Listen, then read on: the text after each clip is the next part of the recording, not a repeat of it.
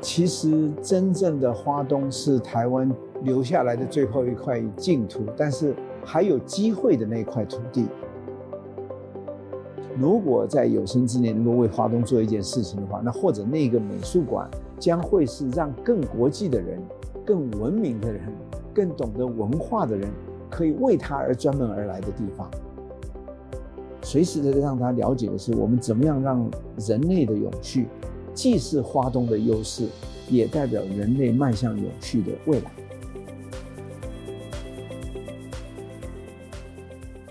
各位听众朋友，大家好，欢迎收听《远见 On Air》这一集的节目很特别哦，起因是《远见》杂志呢在十月号的时候访问到了公益平台文化基金会董事长严长寿先生。严长寿先生呢、他常年为台东的教育以及文化资源奔走。六十岁退休之后呢，为花东做了许多的事情，例如成立文化基金会。邀请文艺团体到台东偏乡表演，成立教育平台，或者是捍卫花东自然生态等等，并且阻止投资客的大量开发。因为他说啊，如果大家的观光教育不足，只会导致花东生态的浩劫。所以我们想知道他是如何挑战现有的体制，去达到他的后山桃花源理想的呢？这一集的主题是台东走向国际艺术聚落。新模式如何改变旧体制？欢迎收听。其实对花东的观察不是这十几年，从最早是我当兵的时候，五十年前，然后到后来走到全世界，看到世界的改变。那么我因为参加这个 Pacific Asia Travel Association（PATA），就是一个国际组织，我一直做他们的国际董事。因为董事的关系，我就参加了古籍保留委员会、开发委员会。也包括市场行销委员会，那这几个委员会都是世界级的大的这种专家进入。那作为董事，我是有权利参加。那我当时是代表台湾，那但是在参加的时候，我去看了他们怎么样去整顿，比如说是尼泊尔吴克窟的一些古籍保存的问题，譬如说他们谈到了巴厘岛，当时印尼的观光部长要求帕塔去帮忙，针对巴厘岛的重新要开发的时候的一种观念。那么，甚至于我也包括了，就是说行销推广这方面。那当你跟世界一流的这些人接触的时候，你就会发觉说，回过头来看自己的土地的时候，你就发现说，其实真正的花东是台湾留下来的最后一块净土，但是还有机会的那块土地。那么，当然那个时候没有那个所谓的最后一块净土这个口号，但在我的心目中已经看准了，说那个地方是要被保留的。那么，从看了全世界这种一流的景点在做规划的时候，我会感受到的就是，你会看到那边的原住民的文化，那么你会看得到那个地方的大自然的环境，几乎无可取代的环境。你可以看到那边没有工厂，却反过来变成是优势。那你也看到了那一边的这个运动休闲的，你看到全世界的最早从荷兰开始自行车道。到台湾出口脚踏车，一直到后来，你看得到的是我们自己开始骑脚踏车了。从我们出口变成我们自己开始骑脚踏车，然后你就看到那个铁人三项世界级的表演在那边了。你会发现冲浪也在那边了。所以这些东西都会看到它是那个自然天成的，就自然有那一些各自的爱好者，他会追求这样的一个方向而去。所以等到我十几年前去的时候，是已经蓄势待发。其实我自己是。啊零七年做了最后一次巡回，走过一遍以后，我就决定要在我那个时候是我六十岁，我就说我在我退休下来做这件事情。那么又真的碰到了八八风灾。那么在这个更早以前，当然你听到的是苏花高，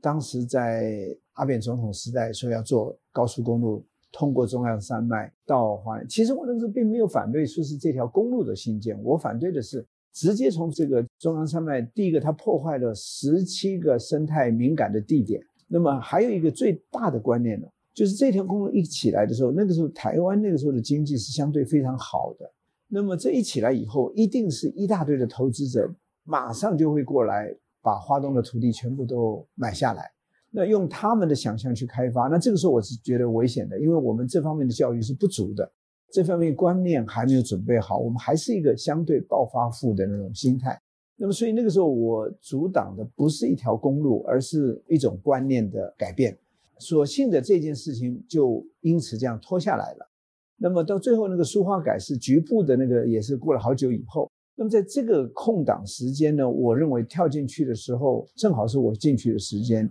又加上八八风灾，大家看到的是这个人未必能够胜天啊。那么基金会进去了以后，其实我们是先从双滨，先包括观光局的那个光点计划，我当时是计划的总召集人，也包括铁花村，包括池上，都是在那个时间同时形成的。那么铁花村跟池上呢，当然就由台湾好基金会来标。那虽然我当时是这个光点计划的总召集人，但是我基本上的看到一个整个的规划的蓝图。那么为了证明我这个方向是对的，因为因为八八风灾以前正好是汶川大地震，所以汶川大地震的时候，麦肯锡就做了一件事情，就是他们用公益的方法去观察怎么样去规划那个地方的永续。那他因为看到台湾的八八风灾以后呢，他们就说他们也愿意做同样的这件事情。那个时候跟政府接洽呢，都好像找不到头绪。他们找到我，那我说如果这样，你就帮我再确定我原来的观察是否正确。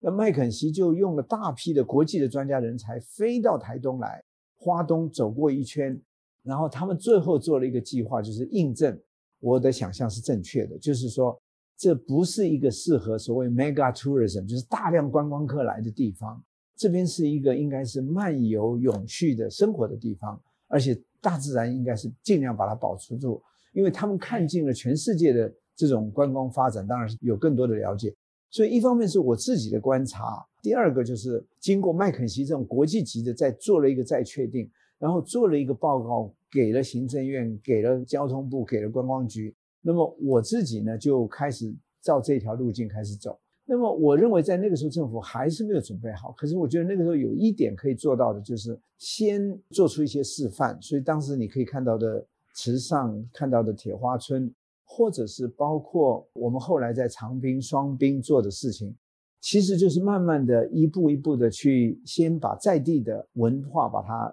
推起来，也包括比西里岸。那么，所以这些过程呢，大概它是你要推一推，然后还要等一等，推一推，等一等，你不能一去就指手画脚的说你要怎么样，要怎么样。部落的人是不听这一套的。所以在同样这个时间里面，我们前后到现在大概有超过六十位的部落青年艺术家，下一代的领袖，我们都送他们去夏威夷、去巴厘岛去观察、去考察，甚至于到啊夏威夷的杨百翰大学做一个交流计划。所以这些作业呢，都是在为明日的台湾做准备，或者明日的花东做准备。那么现在我们大概从这样的一个经验里面，就可以看得出来说，那个方向是对的。随着这个两岸的关系的紧张，其实没有紧张以前，我就已经如果看到我过去的资料就知道，当台湾两岸要开放的时候，我是反对的。我是反对用观光的角度来开放两岸，因为我觉得说台湾真正要说服大陆的。是大陆经济正好开始快速起飞，台湾既然要开放的时候，我的感觉是，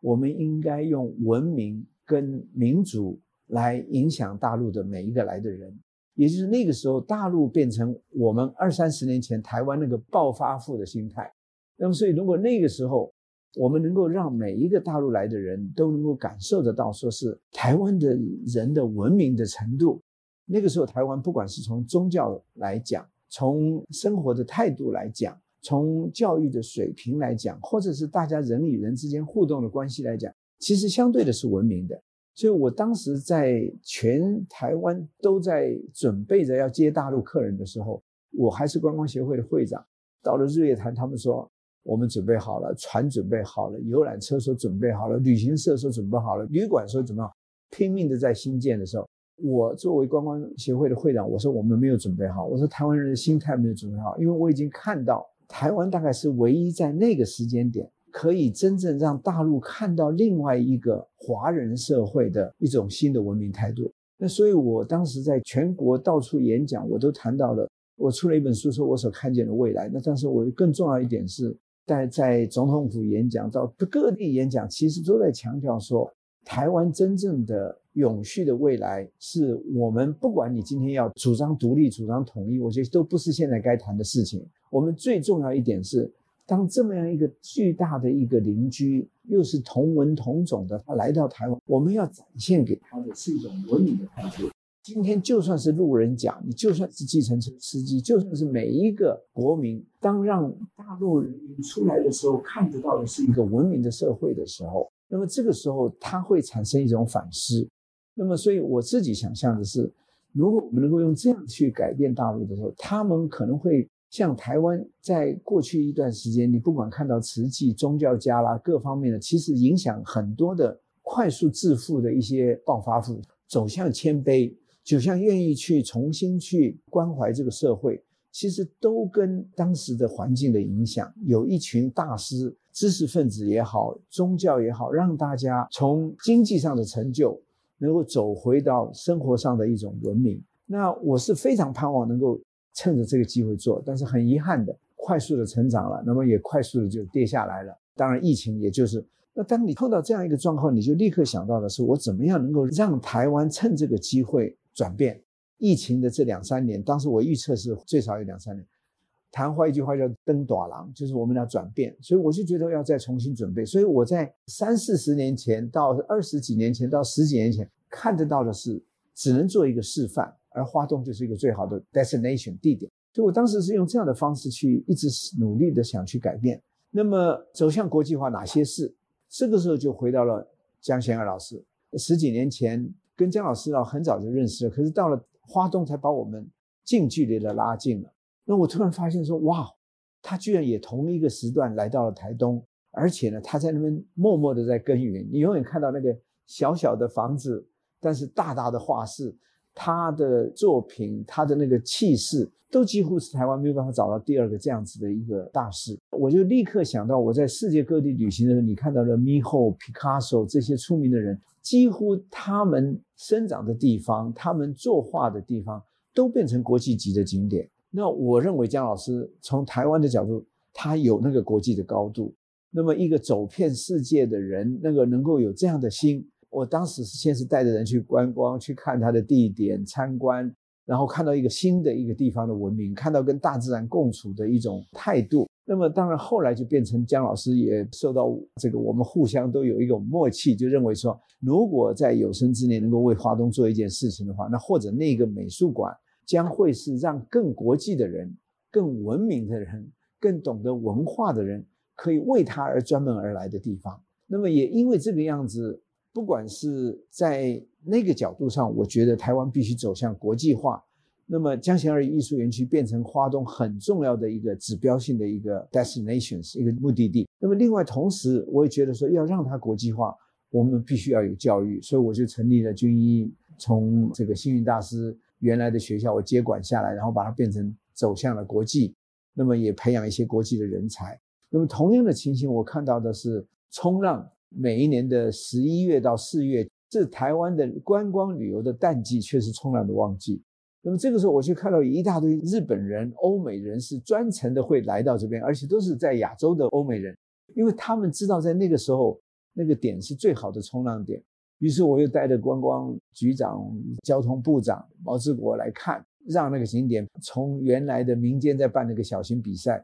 把它变成是一个大的比赛的舞台。当然，我同样也看到原住民的一大堆的，不管是从胡德夫、三不语到三美娟，每一个到以前的这个张惠妹，这些每一个歌手，你就看到他们充满了天赋。拉黑子那个雕塑的拉菲海蒂，这些一大堆的人才，你就发现，在花东的这种人才，他已经超越濑户内海。濑户内海是一个荒岛，几个荒岛，然后重建的。可是这个里面原汁原味的有那么多丰厚的原住民文化，我们却不去重视它。有那么可以国际化的大师在这边，我们不能够帮他做一个更新的改变。那么，甚至于我看到铁人三项，包括活水湖旁边就是海岸公路台十一线，然后再旁边就是这个森林公园，几乎啊马拉松就在森林公园跑就好了，没有任何的交通阻碍。公路上就是那个自行车的铁人三项最棒的地点，那个活水湖是一点一公里长的那个游泳的最棒的一个基地。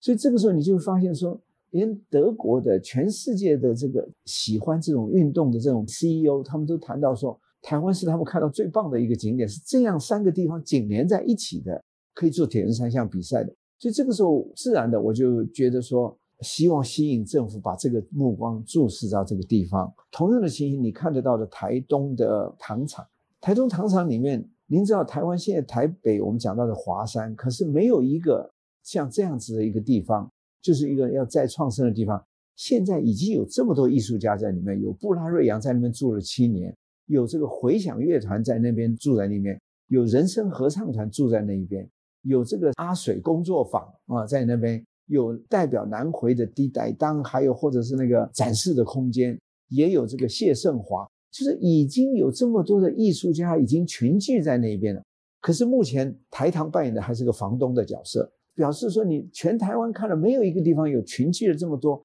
那你政府要不要花一点力量，最后把那一里路给它整理好？同样的，包括刚刚讲的活水湖这些，这些都是我看得到，在这样一个台湾的一个偏乡，可以创造的一种影响到国际的一些视野。这些是我认为我在过去耕耘的时候，一方面有的时候要等待，那等到机会来的时候再往前推动。那你看到现在长滨有一个所谓的米其林的餐厅。其实他刚开的时候，每天只有四个人、六个客人，我就在那个时候支持他包场，带各种的影响力的人来。那么现在是连我都订不到位置了，那生意好的不得了。可是大家没有看得到的是，除了长滨有那一家餐厅，长滨丰滨有十五家无菜单料理，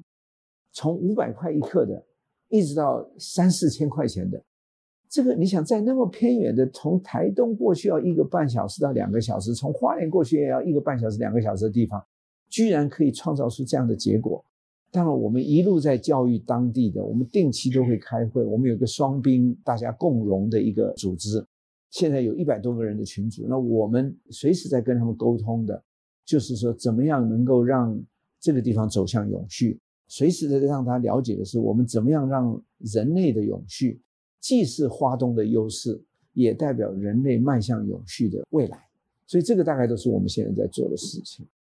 以上就是今天的节目，下一集我们将会邀请到严长寿先生和国际知名艺术大师江贤二进行对谈。从旅居世界到落脚花东，江贤二为何决定在台东设立艺术园区呢？如果你喜欢今天的节目，欢迎留言或是赞助我们。如果想了解更多细节，欢迎参考资讯栏的连接。最后，请大家每周锁定我们，陪你轻松聊财经、产业、国际大小事。下次再见，拜拜。